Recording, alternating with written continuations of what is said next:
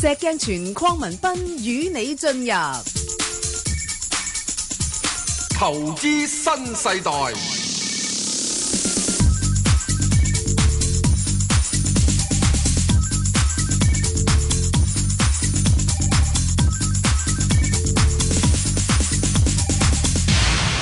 早晨啊，石 Sir，早晨啊，Bang 哥，係有排代表，係證監會持牌人啊，冇誒無牌代表啊，係誒讚下你先。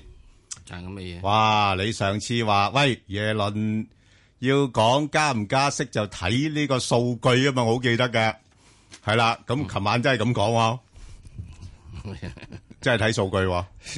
嚇嚇 你你唔知係耶倫係已經俾我控制 咗啦你真 哎呀係喂你冇咁我講啊我你 叫你講乜嘅就講乜㗎啦咁犀利你話喂咁耶倫係俾市場控制咗，喂咁啊，石 Sir 我好簡單啦，咁我唔使訪問耶倫啦，我訪問你得啦咪。直情 咯，係啊啱啊！係啊，咁咪耶倫係俾市場控制咗，係市場話你乜咧，你就乜。係其實有樣嘢，嗯佢講完之後佢啊廢話嚟嘅，係啊，佢話咩？依加息嘅條件已經即已經係充存在分啦啊嘛嚇。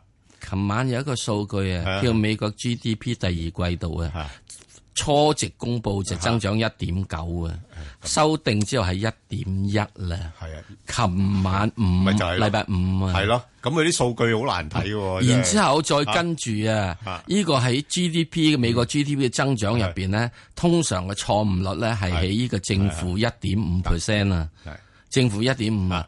咁你而家一點一，如果唔覺意第三季之後再收收之後，可以係負四㗎。嗯係得，喂，世才不過咁樣樣，唔係負零點四，我我我唔俾你講啦，嗯因為我哋因為今日有個專題啱咧係講呢樣嘢，啊我唔我知道講你好多嘢想講冇嘅，我唔講，係啊我俾阿陳炳強係講，啊，不過不過問題咧就耶倫，即係雖然就表表現得比較上好似温和，但係跟住後面佢嗰扎即係啊拍檔咧出嚟，好似幫 幫手嗱呢放個世鷹界喎，咧幾時都係有樣嘢係嘛，嘅，都係咁做，要有即係好似去談判咁，係啊要有黑白面嘅，係咯，好衰啦，好衰係啦，差差人審犯就咁啦。係。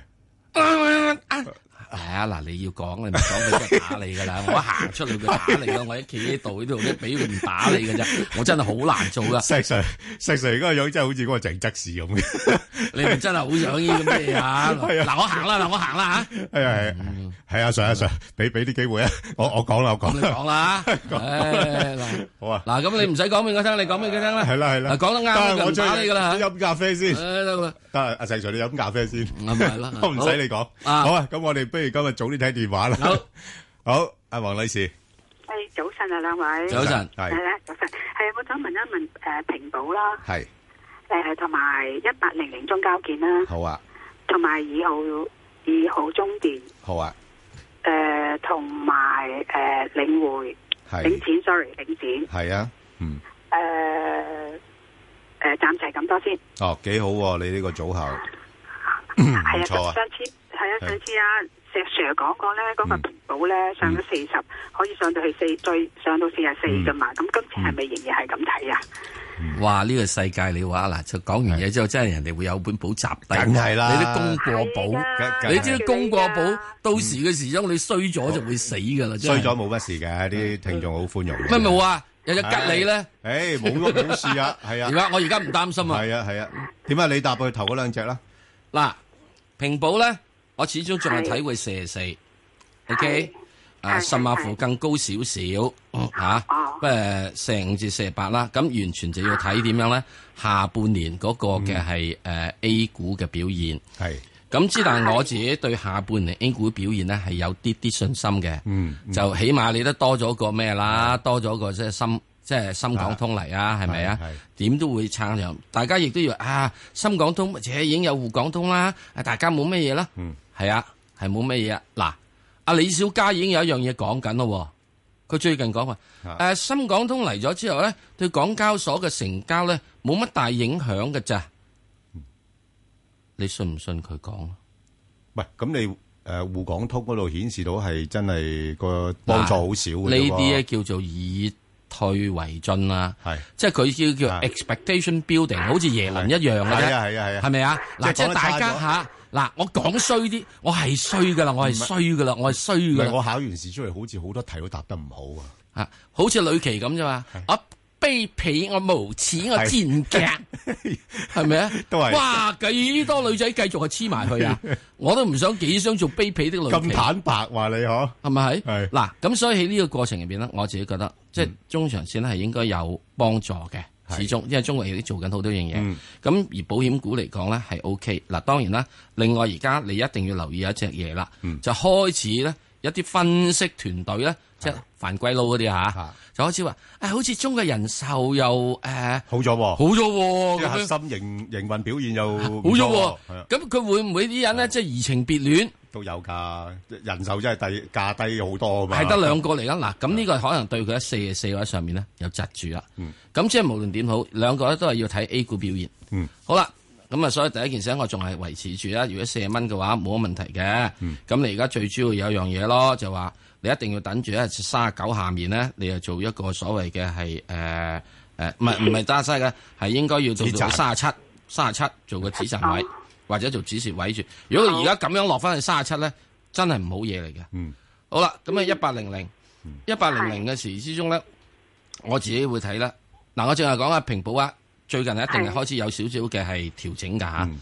咁啊，然之後呢個誒中交建啦，我上次都講啦，就係即係呢啲係阿爺嘅咕喱股係啊，即係做緊呢個即係即係其實佢走去做做要做要外去要外邊打工㗎，係做外籍傭工㗎，嗯先可以但係得佢一路一帶係咪仍然對佢係有用？好好，係有用，不過未人帶出嚟啊嘛，條路又未鋪， 個帶又未帶出嚟，係即係仲係有希有即係有憧憬，就冇乜前景。前景意思 money 嗰、個。嗯嗯啊，未曾即收水，所以比較真係比較困難。咁我自己覺得咧，佢都係要睇住咧，就喺而家呢個位度咧，要維持住。咁要睇睇住咧，就會唔會跌翻落八個半？跌翻落八個半，我覺得應該要走嘅。嗯，咁啊，頭嗰兩隻我，係啦，咁仲啊，使唔使講埋隻唔該晒二號仔啊？簡單講埋啦，即係誒二號咧，誒、其實就冇咩驚喜噶啦嚇，因為個個增長開始轉趨平淡啦。咁即係而家個市盈率比較高，咁唯一就係佢個息率都有三厘半到啦。咁啊，即係如果個外圍嗰個息口唔急升嘅話咧， 即係聯儲局佢唔會加好多次息嘅話咧，咁你始終三厘半都係一個比較吸引嘅息率。咁所以佢個股價就暫時唔會有好大調整嘅壓力住。不過佢向向上個空間就唔多，咁所以你呢只咧就同平保有啲唔同啦。平保個價咧會比較波動啲嘅，係即係即係二號呢只咧就比較上穩定啲嘅，即係佢變化唔大嘅。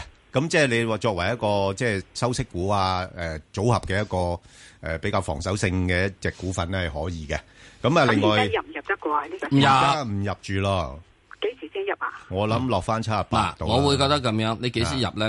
你如果佢真係要升翻上去，譬如係八十二、八十三咧，如果有貨，仲應該出咗佢嘅，係啊，因為咧嗱，你睇到琴日美國咧，雖然話耶倫話咩睇死佢唔加息啫係，即係美國十年期國債嘅息口都升咗嘅嗯，其實市場係準備緊嘅嗯，準備緊嘅。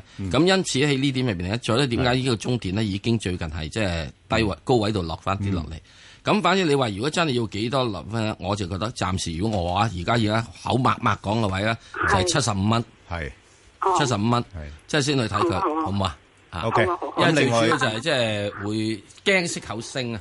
咁啊，啊石 Sir 石。Sir，係啊，唔好唔好意思啊，我想加埋吉利啊，我想問埋吉利一七五。哦，啊咁咁啊你返嚟先返講嚟啦先再講埋佢啦啊好，係啦，就係啦，好翻嘛嚟先講。嗯翻嚟先再講啦。好，石鏡泉框文斌與你進入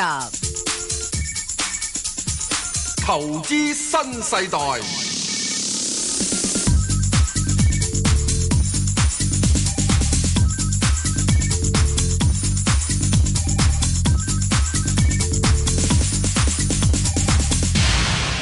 好啦，咁啊，黃女士咧，仲有兩隻股票未答嘅，一隻就係嗰個領展啦。咁其實領展都係一隻相當好嘅藍籌咧。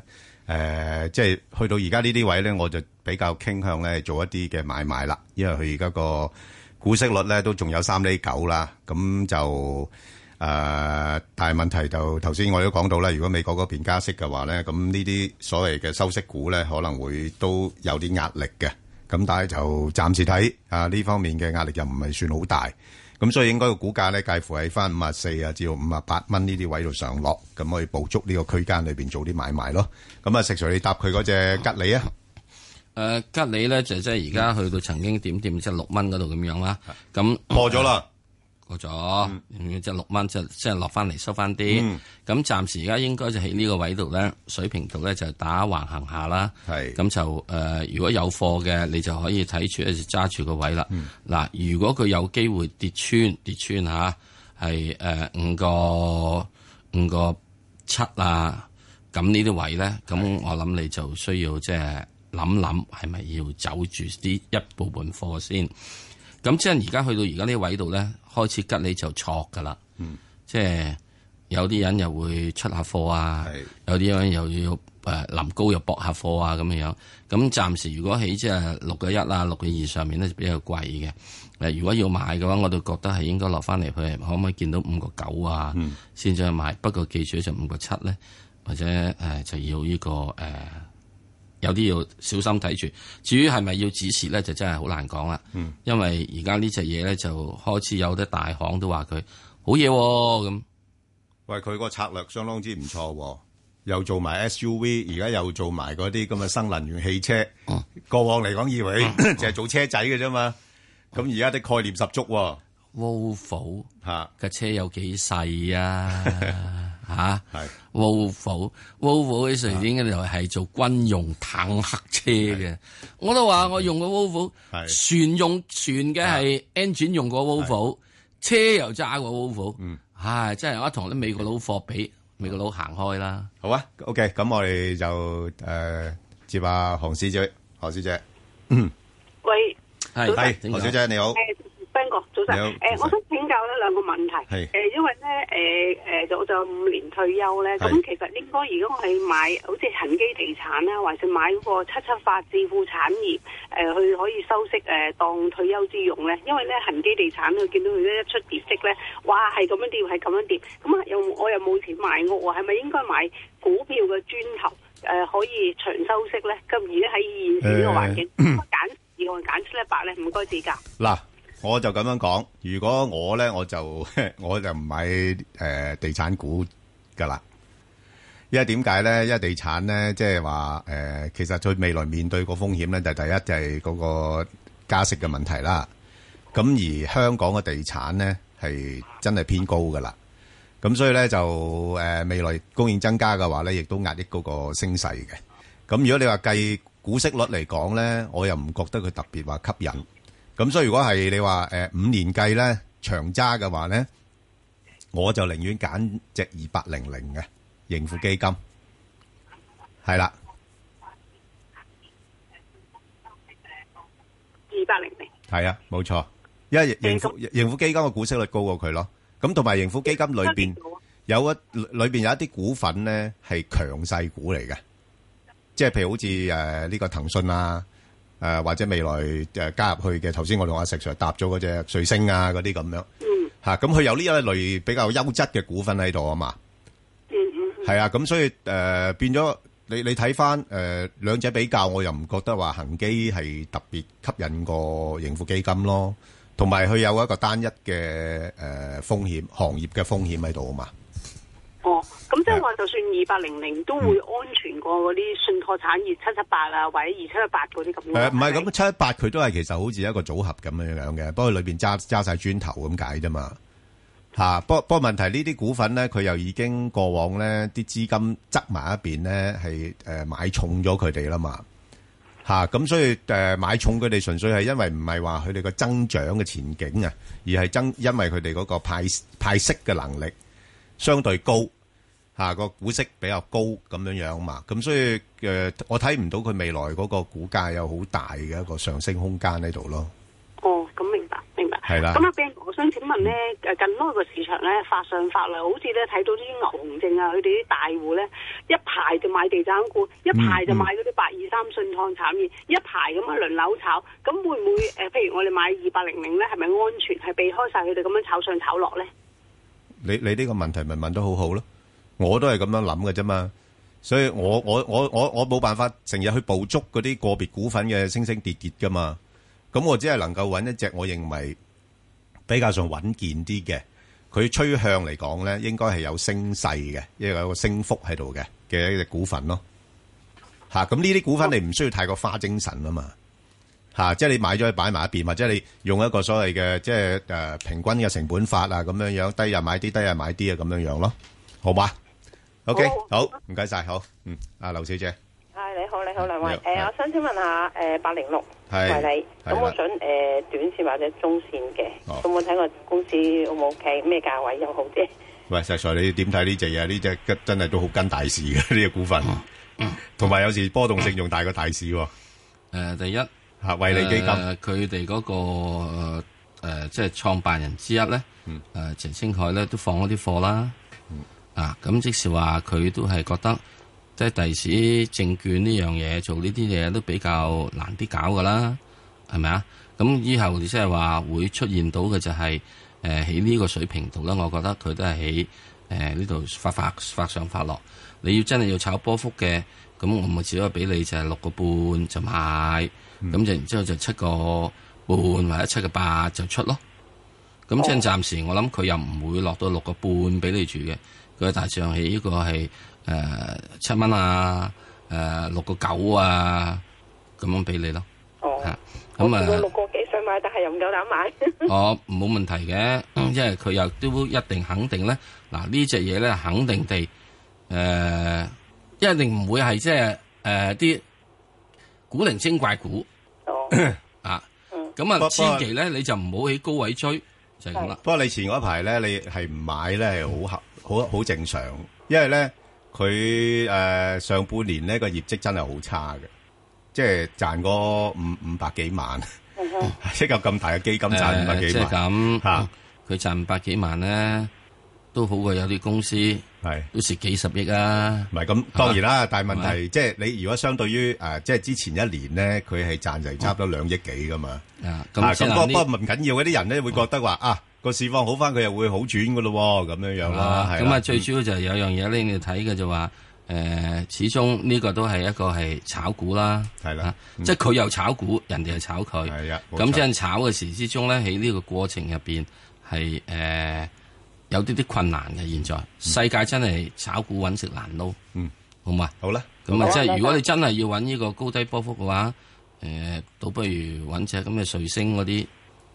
嚇，哦仲好好啊好啲啊，係啊唔該晒。 OK，好，好，唔該晒，好，拜拜。好。好，啊，黃生，你好啊，黃生。啊系系你好，系你好，係系我想我想问诶、呃想诶七零零腾讯啊，想长期投资有冇问题啊？你咪長期投資咯，冇問題㗎。即係佢佢只係嗰、個、呃、可能佢去到某一個階段咧，佢個股價嘅升幅會放慢咁解啫嘛。即係暫時嚟講，佢仲有好多嘅發展空間喺度啊！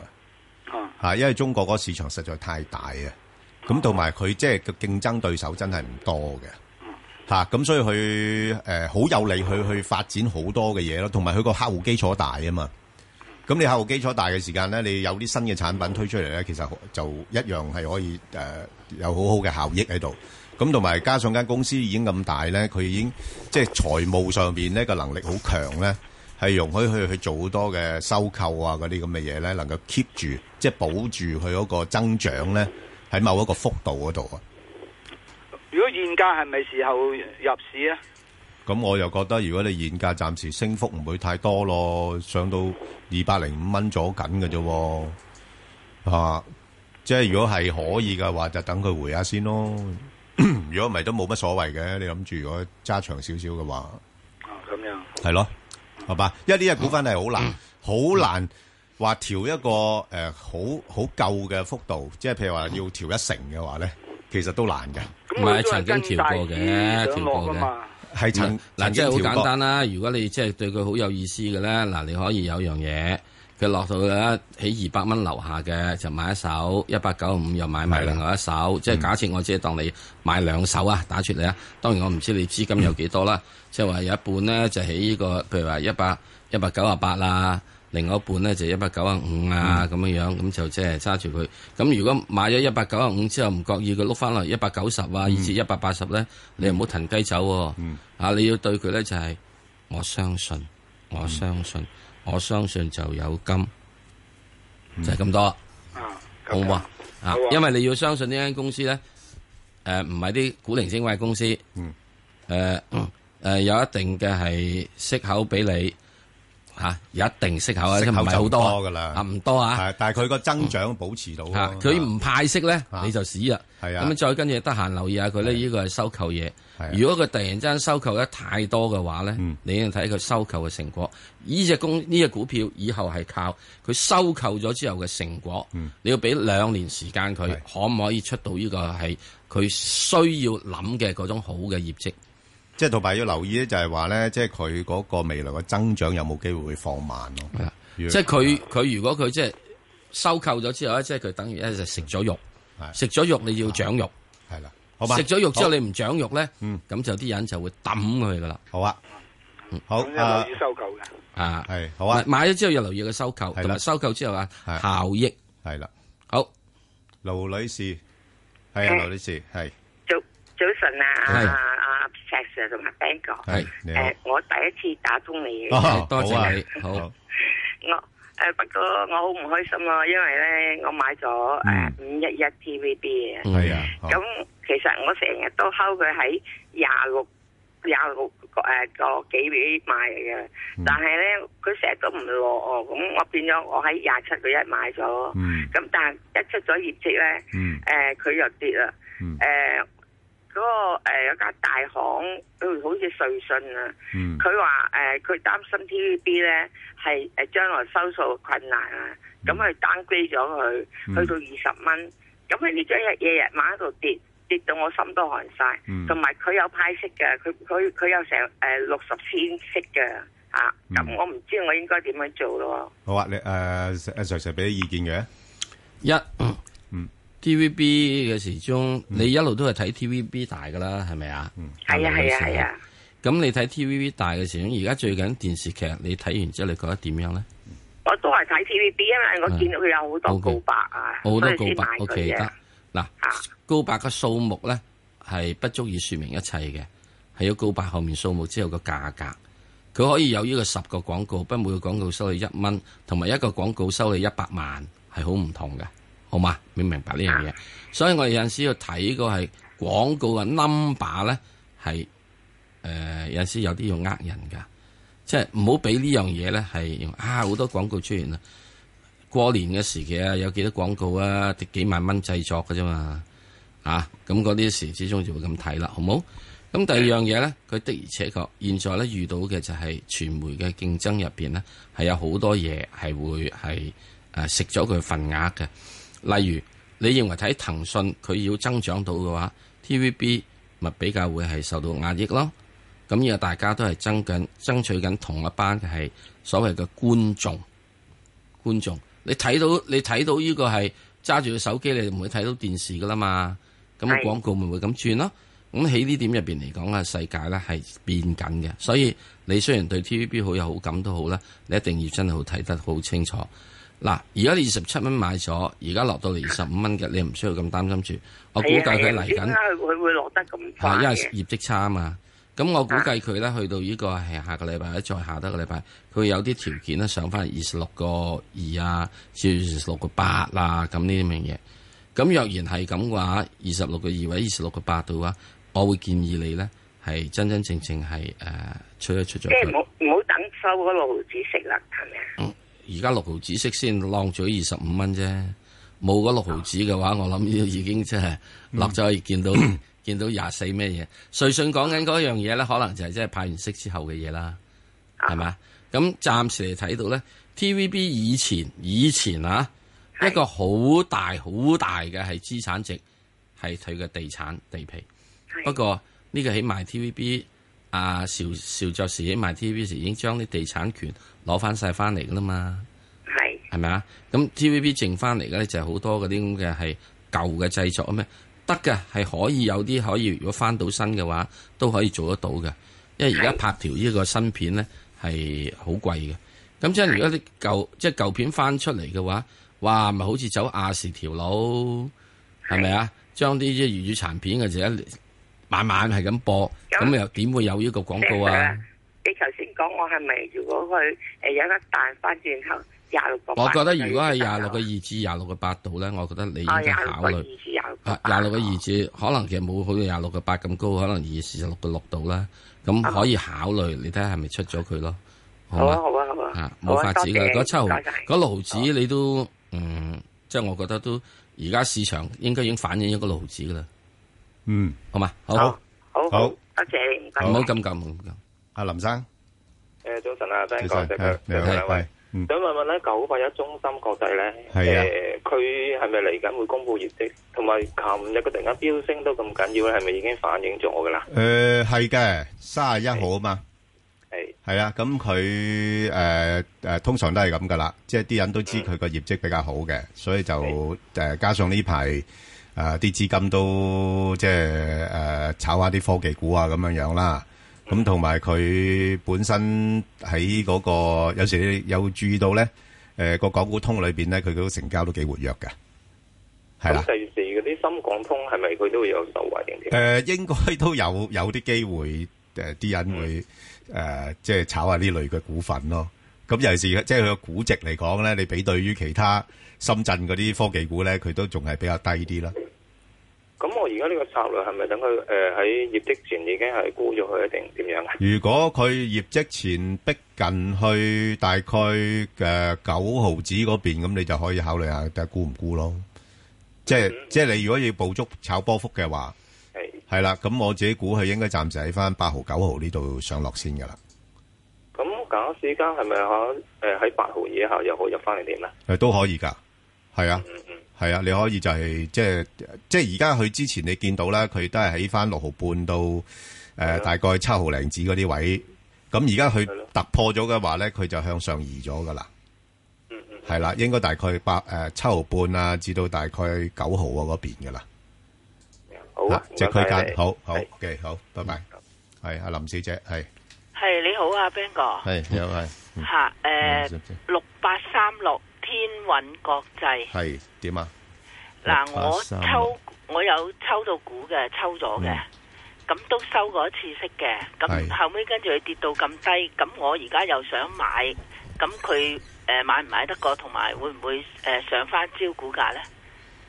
诶，呃呢間公司 水果嗰啲係做嗰啲诶嗰個罐頭係包罐裝係啦係啦嗰類咧，就其實你如果睇翻佢個盈盈利表現咧，诶、都唔錯嘅呢一兩年嗯係啦，咁啊亦都有息派，咁加上咧就诶、誒主席又增持啊咁樣樣啦。嗯嗯咁唯一就係嗰個成交量咧，就似乎就唔係幾夠啊。嗯嗯係啦，咁即係變咗，即係诶，唔係話太多資金去買埋呢只股票。嗯咁啊，兩個原因嘅，一個原因可能就係因為啲人對佢認識唔夠啦。嗯，咁一一係咧就係啲人對佢個業務有啲戒心咁樣樣係啊，咁所以係係咁啦。咁變咗佢嗰個成交就诶、呃都係相對低嘅。不過而家嚟講，我諗暫時睇咧就誒，呃佢、亦都屬於一隻誒、呃即係比較細啲嘅股份啦，即係個市值大約九億度啫嘛。我明白，係啊，咁所以就變咗即係唔冇乜太多嘅刺激嘅因素喺度啊。哦，咁咧，佢呢排已經上咗嚟高位咧，咁係啦睇下佢九號，即係佢佢係誒仲係低於招股價嘅。係啊，咁你又可以搏一搏咯，即係睇下佢有冇心，即係即係誒拱翻上去招股價嗰度啊，咁樣樣啦，係咯係咯，係啦，咁誒、呃可以等一等嘅，係啦，咁但係好啦問問題暫時就我相信一蚊嗰度咧會有阻力㗎啦，好係啦好，即係呢排已經反彈咗啦嘛，係啊係好嘛啊，，好係啦，好啊嚇，OK，唔該好好晒唔該，好拜好拜好，拜拜拜，拜。好，阿黃生啊係，嗯黃生聽過，你好，聽過，係阿石點 Sir 好啊。係係你嗱，好，我想問問你一隻咧，七六三誒中興通訊，係喂，佢公布咗業績唔差噶，啊即係琴日 係咪？而且佢五 G 咧又話有個有冇憧憬咧，同嗰個通中聯通，佢預計會再跌咗去幾多啊？佢係咪係。嗯跌成蚊㗎？佢啱啱琴日又俾瑞信诶、呃又降低，降低評級啊又嘛。係呢啲衰嘢诶，講。系啊，你知道佢一一出一出聲，咁有啲人啊借啲意噶啦。阿石 Sir 點睇啊？即係呢個中英通訊都麻煩啦，啊嗯真係誒、所有呢啲中國嘅係誒通訊啊、華為啊都出現一個問題，系咯，就係海嗰外個發展啊，你一去海外發展嘅俾人話啊俾咧，人诶棘腳，你就俾人唔係你自己俾人 kick 噶，係你自己 kick 自己腳。你有幾多 patent right 啊？哦，你有幾多 patent right 啊？係啊，係咪啊啊？即係閂埋門之中咧，嗯你又點樣印銀紙都得，嗯，嗰啲假美鈔嚟噶 嘛，係咪啊？要打麻雀用噶嘛。係啊，咁即係你一出去嘅話，你真係出去人哋人哋攞你攞牌嚟啊咁。係有問題。所以我點解我話我會睇吉利好嘅意思就係、你多 patent right 啊嘛。嗯，佢 w o l f 買嗰陣時買埋二千幾嘅 patent right，呢個好重要，呢個好重要。即係啱即係即係大家會唔好睇少一樣嘢啊係。美國佬而家靠食咩嘢啊？食知識產權，係，嗯食知識產權，佢就食人哋嘅資源。嗯，即係我話，誒、我啲知識產權賣俾你。嗱，我舉一個好簡單例，就係即係嗰個油管啊，即係轉油嘅油管啊。以前嘅時咧，就係、美國佬攣住。嗯，賣到佢好貴，咁你變咗油價咪變咗你有個油田平都好啊，你個消耗物品貴。啊後來喺中國研究出嚟之後，嗰條之後即刻佢降價百分之五十。哦，嗱，你要睇到嗯呢個 patent right 係好重要，你要做到呢樣嘢。如果唔係嘅話，兩隻嘢出去出邊呢，就一出去打交咧就輸硬噶啦。所以你要發展海外市場咧，你唔使諗，反正你話啊，我自己屋企自己關埋門眼玩啦，就係咁大咯，咁屋企夠唔夠大玩咧？唔夠。咁佢大約升，會升到邊度啊？跌跌到邊度啊？而家喺嗯升嘅時間邊鐘咪大致上去到十二蚊度咯，暫時。咁啊跌落去嘅話，我諗呢次應該係穿十蚊咯，穿十蚊啊！穿十蚊咯。哦，咁如咁啊果又唔會太低嘅，咪九個二度咯，上一次個低位咯。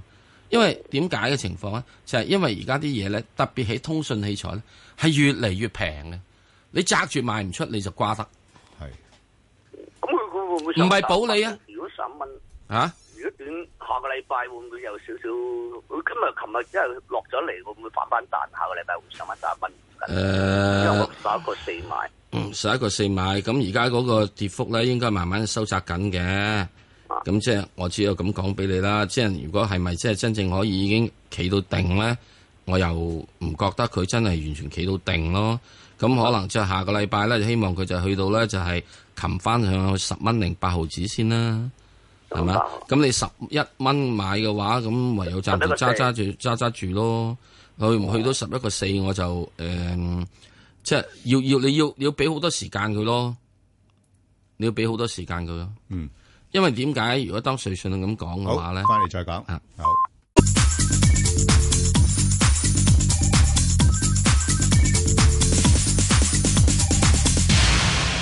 嗱，即係講緊中中興通訊啦，咁即嗯係係緊嚟緊嗰個禮拜時間咧走勢啊咧可能比較波動啲，係咁可能佢會試一試落去即係十蚊，誒二啊，甚或乎嚇、穿一穿去呢個十蚊都唔奇。不過我覺得如果你係揸住咗嘅話咧，誒、又覺得唔需要喺咁低位度咧走咗佢先。係就搏佢咧，就係只係咧，即係即係即係俾人哋抌心口抌一錘之後咧，捱得住就彈一彈翻上去，咁就起翻呢個係誒十個八度啊，你試睇下或者十蚊度啊，睇下乜嘢有機會出到去，因為我估計佢今次都係捱一錘嘅啫，係就未必未到真正係要誒呃轉大彎嘅時候。好啊咁啊，好啊，咁啊，鐘太係早晨 Ben 哥早晨，嚇，誒、我咧想問呢、個誒一三一三華潤水泥嘅誒拉雲咧，我係四個三嘅。咁我想問咧，誒、會唔會揸一段嘅長時間可以到翻呢個價咧？四個三就難啲噶咯。嗯，吓你你多唔多留意個股票嘅市場，即係嗰啲股價嘅波動嘅？係唔多，唔多啊，咁唔多就難搞啦。唔多你就唯有揸住佢或者換馬啦。因為咧嗱，暫時咧就誒、呃、業績大家都知道啦，即係過往業績係比較差啲嘅啦。咁但係而家市場又憧憬緊啊，即係咩去產能啊嗰啲咧，就慢慢對呢一類嘅水泥股咧係有啲幫助。尤其是呢啲比較龍頭嗰啲嘅水泥股咧，應該係個盈利方面有啲機會會轉翻好啲嘅。吓、不過就算係轉翻好啲嘅話咧，相信都唔會話好快啦。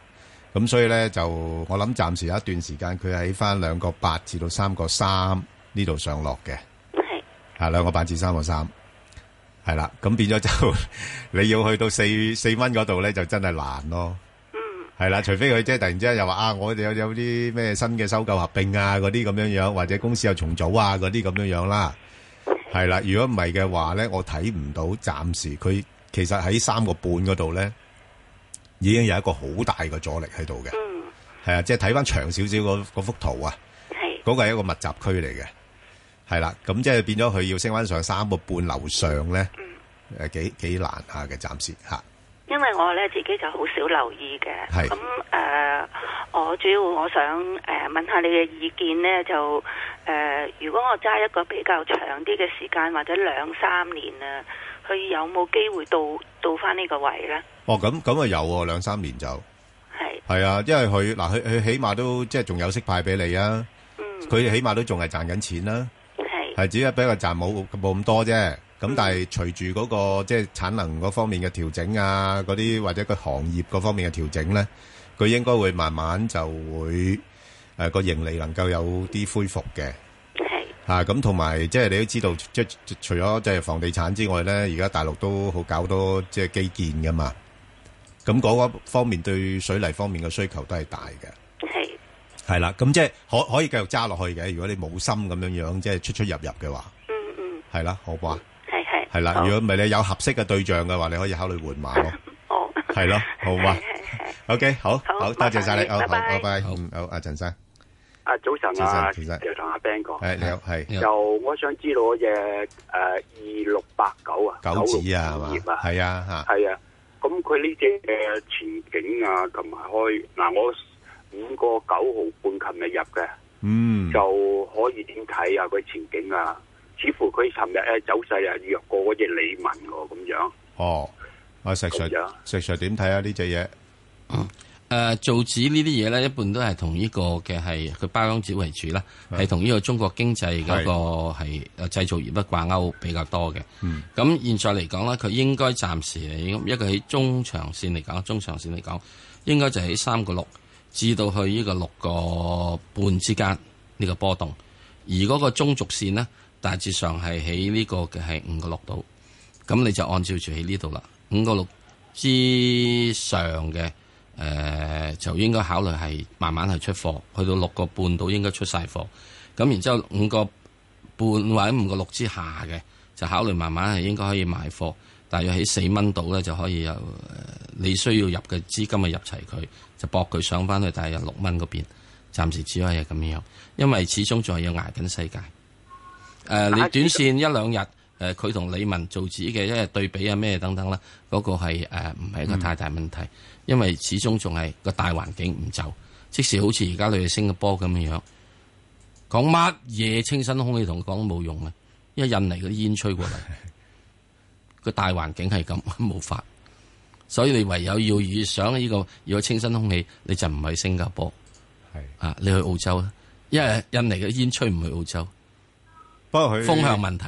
最近又有啲大行又好似又睇翻好少少啦，所以佢咪點解上咗六蚊嗰邊咯？係啊啦，咁佢有啊啲機會做啲反彈嘅，佢做啲反彈。係咁之但係啊嗯目前嚟講咧，應該去到呢個位度咧，應該嗱，我自己覺得佢一路嗰個移動嗰個中軸位，中軸位啊，係五個六度，五個六五個半度，呢個係中間位。咁啊上面咧就各加多各一蚊減一蚊，就嗯係佢嘅係波動位啦。係啦，好啊，好嘛，好一直到到佢有呢個嘅係誒新嘅發展為止。係好啊，好，好啊好啊 OK，好好，好，唔該多謝，好好，啊，梁女士，係梁女即士系，Ben 哥，你好，早晨。係早晨啊，诶，我問一四一五高位電子，嗯好啊誒我琴日入咗貨，诶，呃我想問咧，佢會升到咩價位？我走咧？诶，唔該晒你，我聽收音機啊。好啊，啊，好唔該。好啊，咁啊， 嗱，诶，呢間公司咧就其實個業績就麻麻地嘅啦吓，即係之前大家都憧憬啊，即係覺得佢好似吓、即係呢個舜宇光學咁樣樣啦，啊，即係有啲比喻好似啊，即係未來會唔會诶步舜宇光學嘅一個後塵？係能夠有咁好嘅表現呢？咁樣樣咁，但係似乎功課就誒誒、呃呃令人失望嘅嚇、啊不過憧憬就繼續仲有嘅嚇、啊因為就即係睇到公司都係有一啲嘅啊新嘅產品出嚟。但係當然啦，相對於信宇光學嗰個所謂嘅技術含量咧，就誒有一段嘅距離嘅嚇。咁、所以咧就業績公佈咗之後咧，股價跌咗落嚟。咁但係咧就由於頭先講啦，始終個市場對佢有憧憬嘅，咁啊都有啲藉口炒作下嘅，咁所以去到大概挨近兩個六嘅，即係兩個六兩個七嗰啲位啦，即係兩個七啦咁轉啦嚇，佢就唔係幾想跌，不過暫時睇咧就好似三蚊嗰度咧，亦都有一啲壓力喺度。咁所以係應該兩個七至三蚊呢度咧，就行一段時間先。咁但係如果市況稍為好啲嘅話咧，咁就誒、都誒個、股價都有啲機會又再炒翻上去，譬如三個二啊、三個三嗰啲位嘅嚇。咁、不過就要留意啦，呢間公司因為即係始終基本因素唔係話真係咁強咧，個股價波動性會相當之大。咁啊，投資者自己係要誒考慮呢方面嘅風險噶啦。好，咁啊，林生，系你好边个细你好上？，你好，你好啊！係我想问一问嗰只一一三八係咯會发展吓，啊哦點我啊？四个七买嘅，我又买起俾你碌落嚟，唔该你啊，你帮我睇睇睇点？佢阿石 Sir 廿九號佢公布中期喎，啊啊诶，點啊呢呃乜個股票都冇用啊！ 诶，呢只股嗱，我又講啊，呢啲咧，凡係我講中族嗰啲啊，中族位喺邊度嗰啲咧，就即係話點 咧？係暫時都冇乜前途。即係咁嘅意思。係冇乜前 途，即係喺度一喐嚟喐下，係舔嚟舔下係咁解嘅左啫。左左擺右擺，啊，左擺右擺咁都 樣，起唔到咩作用嘅啊你又唔會碌落床係，又唔會碌上天花板，喺個床度舔嚟舔去就係咁係啊樣。我呢度我講中族位，呢個另外呢只咧又係個中族位。嗯個中軸位嘅移正喺邊度咧？就係四個半島。中軸位就就有四個半島，係啦，咩四個咩半。咩誒範圍上落咧？咁啊，下面係四個二，咁啊，然之後即係三毫子啦嗯係。啊上面咧咪因為四個半咪加多三毫子，上面四個八咯，差唔多，差唔多就係咁樣啦就係。咁你琴日買咧就係買四個九啊，四四個七個七啊，四個七咁啊。誒稍微高啲少少，個中軸位我講係四個半度，好啊嘛？哦咁你咁啊，如果佢誒、呃有條件彈翻上去，即係譬如四個七啊，誒四個八度啊，咁可能出咗佢。啊，你又唔需要，你又唔需要而家走住啫喎。佢早嗰擺咧就發咗盈起嘅，盈起係啊咁我睇住佢唔嗯炒，我就買咗佢落後咁樣至睇啊你。啱啱啱啱係啊啱嘅，嘅你都啱嘅啦啱，嘅都啱嘅。係啊咁啊覺得佢係迎起係嘅啊時就啱嘅。佢起碼都話俾你知啦，我結婚啦咁我樣。我都係咁啫嘛，係咪啊？咁你咧就係 你啊，你你係諗住做外父，我都係咁樣咁啊俾人即係氹咗抱孫咯喎，咁樣樣。係啊咁即係結婚可以唔抱孫噶嘛？係啊，係咪啊？誒即係冇問題即係我意思㗎。啊暫時阿林生，你同我嘅嘅睇法差唔多我又覺得咧，即係你係而家唔需要咧喺呢個位度咧做一啲所謂嘅止蝕嘢，係好嘛？唔需要做啲止蝕嘢，因為佢始終咧係會係碌嚟碌去咧，就喺呢啲位度碌嘅啫。嗯咁佢可能再遲少少啦，可能佢譬如碌落去四個三啊，或嗯者四二，我覺得唔需要擔心。係咁，佢始終會碌翻上去俾你。喂，嗰陣時你咪幾睇好呢個股票嘅，石 Sir？嗰陣時啊嘛，係啊，嗰陣時我好早好早之前啊， 講到啊好高個價，好似早好早之前啊，係我啊話俾係你啊最早最早嘅時鐘，係我睇翻嗰陣時咧，係啊就係嗰日一一九九啊，係貓貓狗狗啊嘛，貓貓狗狗啊，係幾好啊！嗰陣時，係啊嗰陣時真係好好噶嘛。係咁到到而家，全世界嗰個嘅係誒貨運運輸嗯都低咗落嚟啊嘛，咁咪要走咯。即係好似咁樣，如果你俾我一百年前啊，我一定睇好個炭燙豆噶。咁啊，石 Sir，你有冇機會誒、呃最壞嘅日子過咗啦？而家而家市場最中意揾啲最壞嘅日子都過咗噶啦嘛。誒，最壞嘅日子，我覺得係水泥股咯，係嘛？嗯，哦，留意啊，留意水泥股啊，係啊，真係最壞嘅日子，我覺得應該係過咗啊。另外最壞日子過咗係乳業股，係啊哈，乳業股，中啊國嘅乳業嘅發展將會係大家估唔到嘅。係有啲嘅係誒嗰個已經開始啊，攞超突係嘅國際標準，係攞金獎添。哇！咁大家估唔到嗰只係邊只？伊利啊，哦，唔係蒙歐啊，係伊利喎。啊啊，嗯，同埋有有另外有啲就係已經係點咧？真係誒、呃完全綠色嘅地方，係整個藍天白雲之係養牛嘅，所以連啲草都冇污染。而家養牛係開始咁做啊！咁靚啊！係啊，哇養牛開始係咁做啊！即是話你唔可以喺呢個上海附近養牛噶。係因為我哋中國嘅孩子要食啲有品質嘅嘢啦。係啊，所以譬如係嘛啊伊利咁樣咧，佢攞咗已經八個誒誒呢個即係國際金質獎。好，即係咩？啲人係硬係唔信，哦係啊即係三聚氰胺，即係呢個好簡好好慘嘅，即係一一刻咧，真係染你三白嘅，冇辦法㗎啦，系啦，好啦，咁啊，慢慢啦，要做係慢慢時間做，慢慢要做翻好個牌子啦。係啦，好咁啊！另外咧就诶未快速之前咧，我同阿石 Sir 啱啱都搭咗一隻股票咧，就係瑞星科技啦，啊二零一八，咁啊就嚟成為呢個恒指新貴啦。誒、就有興趣嘅誒、呃、聽眾咧，可以上翻去香港電台嘅公共事務組嘅 Facebook 度睇睇，同埋誒留言問你哋嘅心水股票啦。好啦，咁啊、我哋再搭另外一隻股票咧，就係、呢、個誒、呃信宇光學啊！哇，呢排咧真係個瑞星啊、信宇啊呢啲咧，即係停不了噶啦，一路一信路譽。光學幾多號啊？誒二三八二啊，一路向上破位啊，啊破位而上啊，哇！呢啲根本咧你就係、誒、我哋係唔敢講佢上面目標嘅，因為係冇參考啊嘛。 唔係我我我嗰個目標價咧就係我正好似剛才問阿 Bang 哥，你十年之後用唔用手提電話？係啦，手機啊，一定用噶，係用嘅時候除非有咪得咯最仲仲新啲嘅科技啫，咪得咯，係咯，啊，嗯係啊，嗱的而且確嘅，第時到時十年之後咧，可能有新科技啦嗰個唔係手唔係嗯唔係手機嚟，係個手錶嚟嘅啫。係啊，嗯係。咁你手錶都仲係用佢，咁佢又會誒創新㗎啊所啦。以就要要將好多嘢係啊要微型化咯。唔係微型化唔緊要，你最緊要而家買啲公司咧，你唔係買頭先我噏過嗰啲咧低低科技含量嗰啲啊，你要有錢去發係啦展即先得㗎，係你要賺到錢，又肯投入去做科研，一路創新，keep 住個市場嘅趨勢嗰類嘅先得啊嘛。嗱，而家最驚嘅呢點咧，到到咁上下之後咧，嗰啲人就我覺得我揾夠啦，就係驚呢樣啊！我要收割啦我揾夠啦，我要收割，我要嘆世界啦。咁而家你見到大股東出貨咧，係啊係啊，That's is it，富士度要要小心啦，呢度就要留要留心好留嘛意啦，係啦，暫時就未有咁嘅跡象住嘅。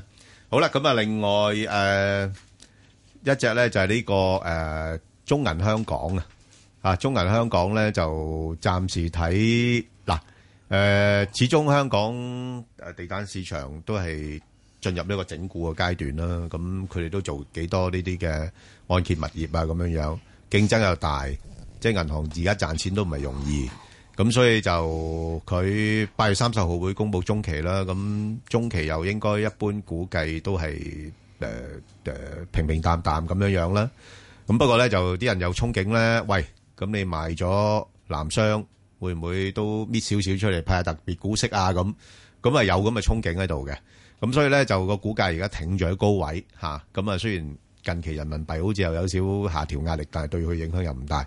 咁所以暫時嚟講咧，即係佢又升又唔升得好多啦嚇，咁啊喺翻誒即係穩穩陣陣啦，即係喺翻廿五至廿七蚊呢啲誒水平度誒上落啦。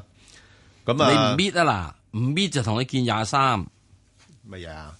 佢唔搣啲出嚟分啊？哦，唔搣就梗係啦，啊唔係佢，我我諗佢會搣多少嘅，因為佢佢佢未必需要咁多資金去買啲難資產講。，難講，嗯啊，難講。好，好。咁啊，另外一隻咧就係合生元啊，石 Sir 一一二點睇啊？呢只嘢，喂呢只嘢好似又話註冊晒噶咯喎。嚇啊！有有誒會員制度噶噃，喺喺大陸度係啊，即係啲係配方奶粉啊，係點啊？好，好，好，咁點啊？即係業績出咗嚟，反而又俾人係咁質。 好，咁就係變咗你嘅業績出咗嚟之後，又俾人質，即使人哋唔係覺得你咁好咯。嚇，係嘛？好，好，不過好似唔係幾好啊。 咁所以咪跌咗落嚟咯。係。而家我覺得佢開始咧進入一個係一個微小微嘅係調整周期。咁啊，調整周期落到去之後嘅時候，可以應該點樣？應該可以穿二十蚊㗎。嗯。啊，有若然係會穿二十蚊嘅話，大家就即係誒，亦都唔需要太搏擔心。唔搏得過咧？誒低位呃如果搏唔搏過佢去咧得到即係二十蚊底下，我覺得可以有得有得冧冧嘅。咁之但上面嘅位咧，都仲係暫時嚟講又唔會有太多位住。誒、嗯譬如二十蚊啊，誒、或者十九個幾啊，可以諗諗。咁佢暫時應該可能會作翻一個反彈，即係彈翻上去時之中咧，又唔會太多。嗯，誒廿三蚊到啦，咁都係 ten percent 到，嗯暫時揾食。咁啊，而家開始呢個咧就係暫時呢個位度咧嚟你要記住，佢而家二十二十個啱啱呢個琴日嚇跌到低位二十蚊零三毫子咧，係大家要留意一樣嘢，呢、個係自呢個嘅係誒誒可以講係二零一六年嘅二月以嚟嘅最低位嘅。嗯，嗱，所以要留意點解會喺咁樣嘅時候你都會咁低咧？咁我真係就有啲啲要留心，好嗯冇？好啦，好咁啊，另外一隻就係呢、個诶 都有啲嘅诶一帶一路嘅概念嘅，就係呢個中國機械工程啊。係咁呢間 number 公司咧就一八二九啦，咁佢三八月三十會公布中期。咁啊，跟住過往嚟講咧，嗱呢間公司都算其實誒、呃基本因素又唔係太差嘅，即係啲盈利嗰方面咧又唔會嚇你一驚嗰啲啦。咁同埋都係誒、呃、訂單都幾多下嘅。咁啊誒派息率都高嚇，咁、都有接近五厘到嘅息嘅。咁而家要睇下啦，即係誒誒公佈出嚟嗰個業績嘅情況係點樣樣嚇、不過咧就即係始終呢啲係屬於誒、呃、國企股咧，佢都一般唔會派中期息嘅，咁所以就唔好即係基於話諗住會有咁好息派嚟買呢只股票。咁啊，暫時睇咧就誒五蚊嗰度會有啲阻力嘅嚇，咁、所以可以捕捉啦，即係喺一般嚟講應該喺翻大概四個七至到五個二咧嚇，呢度可以睇下捕捉下一個買賣嘅機會。我嘅睇法就係、若然唔派足權息，即使冇冇唔可以攞錢翻屋企，係屋企個仔咧冇奶粉食，一樣要餓到佢腳軟，所以只股價都會腳軟。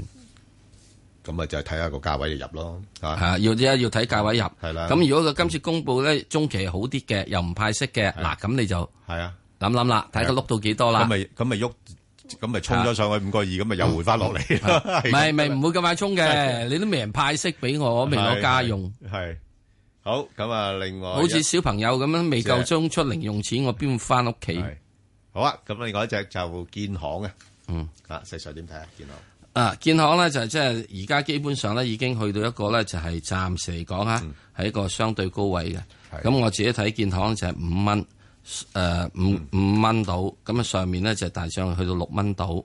咁啊，而家你去到而家呢個位度咧，五個七毫七咧就差唔多，我覺得係相對高位，就應該會有條件落翻嚟，就落翻嚟咧就係有就唔會落得太多住啦，暫時應該落翻五個二度啦。嗯，咁然之後再開始有另一波嘅上去，咁希望啦，希望係咁樣另一波上去啦。咁因為原因就係阿爺開始咧係照顧緊好多呢啲嘅係誒啊呢啲咁嘅誒銀行業務啊，係要開始要搞清理。 OK，咁呃銀行業務搞清理一定係喺呢啊個剝削盈利之下，嗯而呢個係修正其收其正果嘅。嗯所以咧，如果佢揾得到咧，係嗰個外匯帳嗱，基本有兩間公佈嘅咧，已經外匯帳嗰個比率係增長係減緩咗啦，嗯呢個好現象。咁你希信唔望信啊？嚇，你信唔信㗎？ 數字嘅嘢，銀行數字嘅全世界數字，我話呢都係呃人 嘅。不過呢，就呃得係好冇嘅啫。 係即係同樣一個全世界最容易咗呃人嘅係嗰三個字叫 I love you。係咧，全世界人都信㗎。係啊，咁係咪啊？冇問題㗎，即尤係最緊要就係尤其是好渴望嘅時候啊，係啦係啊，所以慘得過你相信啊，一定信嘅嚇慘得過你中意啊係，啊所以咧佢話講話我削減咗，你咪削減咗咯，係咪啊？到時你真係攤開盤數，即係醜婦見家翁另計啫。嗯哦哦咁樣啊，哎呀你咁衰㗎咁，咁先至咩啦？好啦，咁啊唔嫁嫁咗你啦，你唔咁係衰就係咁噶唔 啦係，係咪都冇法啦。咪睇下幾時要佢斬攬離婚咯，都難噶啦，都耐你唔何噶啦，蝕咁啊蝕出咯，係啊，點蝕啫？呢啲都蝕咗咁多啦，哎呀，股票唔蝕出，係股票就唔同啦。嗯好係好誒，另外一隻咧就呢個中航科工二三五七，咁啊最近都公佈業績噶啦，咁啊誒誒平平淡淡。誒、單位數嘅增長，咁就應該全年計可能有少少雙位數字嘅。不過問題以佢而家嘅市盈率咧，成廿幾倍咁高咧，就誒、股價升極都有限啦。咁所以如果你話買嘅話咧，咁當然啦，即係呢呢只股票不不嬲過去嗰幾年都係炒話資產注入啊，乜乜物物噶啦，係咪？咁誒、但係就一路都冇咩新嘅進展啦。咁啊誒可以喺翻大概五個四至到大概五個八嚇呢啲位度做啲買賣啦嚇、即係如果有其他選擇，可以考慮其他。好啦，咁另外一隻咧就啊啊冇冇啦，我哋夠夠鐘啦，咁啊翻嚟就講外匯，同埋跟住講聯儲局嗰啲嘢啦嚇。嗯，好。